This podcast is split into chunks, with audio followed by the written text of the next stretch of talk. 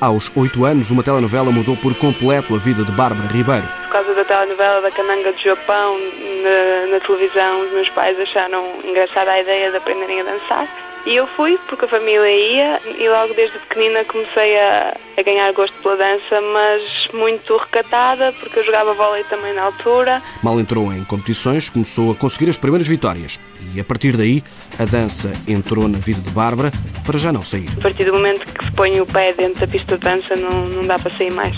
Bárbara espera para o ano terminar a licenciatura em Medicina Dentária no Instituto de Ciências de Saúde do Norte.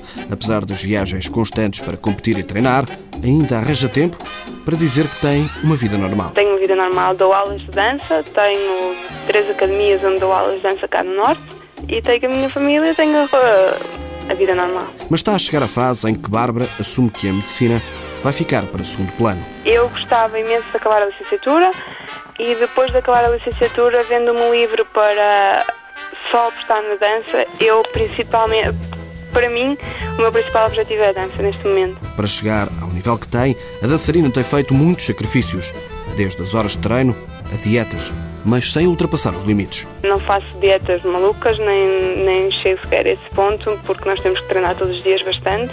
Eu treino por dia, no mínimo 4 horas, duas mais duas, mas normalmente entre 2 a 3 horas, duas vezes por dia. Nós temos que ter muito cuidado em termos de energia, temos que ter energia, mas não fica muito bem uma dançarina com uns quilinhos a mais, não é?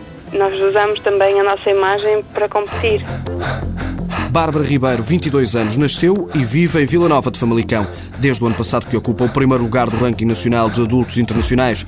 No Campeonato da Europa de 2008, posicionou-se num brilhante 33º lugar entre 70 países. Tem os melhores resultados de dançarinos portugueses nas provas do International Dance Sport Federation.